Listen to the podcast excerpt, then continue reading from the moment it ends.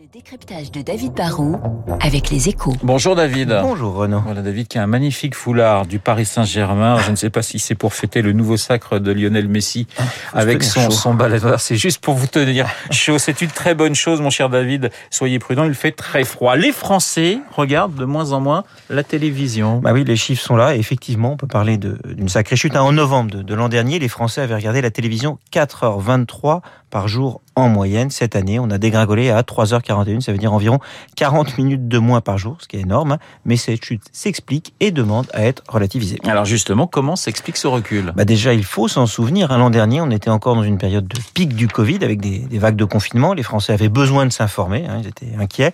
Et cela, forcément, bah, pousse à consommer de l'information sur les grandes chaînes comme sur les chaînes d'infos.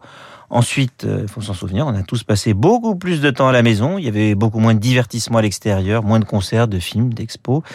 Bah forcément, du coup, on a beaucoup plus regardé la télévision. Aujourd'hui, on a peur, c'est vrai, du, dernier variant, variant, pardon, mais on avait repris une forme de vie plus normale. Hein.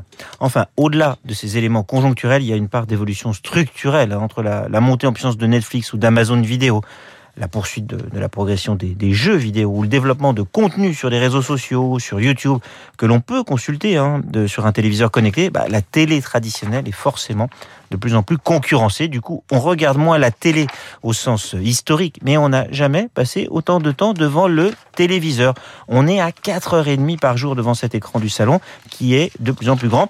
Et la consommation totale a donc bondi de 37% depuis le début de l'année. Est-ce que cela veut dire que les grandes chaînes historiques doivent s'inquiéter, David? Bah, Oui et non. Hein. Oui, c'est sûr qu'elles ne sont plus en position de monopole. Il y a plus d'offres, plus de concurrence. Donc, comme plein d'industries qui ont fait face à l'arrivée de, de, de, nouveaux concurrents, bah, bah, cela oblige à se réinventer un peu, à s'améliorer.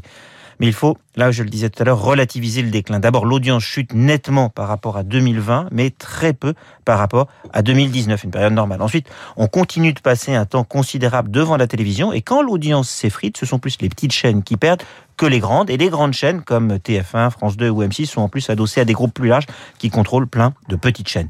Ce n'est pas parce qu'on perd un peu en puissance qu'on devient totalement impuissant. Les, les grandes chaînes conservent plein d'atouts et le principal, c'est qu'il y a encore une soif d'image et que comme on a tous maintenant un écran dans la poche et la possibilité de se brancher de n'importe où, n'importe quand, bah les chaînes qui arriveront à créer de bons contenus, à miser sur des plateformes de streaming qu'elles développeront, n'ont pas trop de soucis à se faire. Je m'inquiète moins pour elles finalement que pour les diligences quand elles ont vu arriver le train puis la voiture c'est peut-être la fin d'un âge d'or un peu, un peu facile, mais pas la fin du monde pour la télévision. Le décryptage de David Barrou sur l'antenne de Radio Classique. Dans une minute, le journal de 8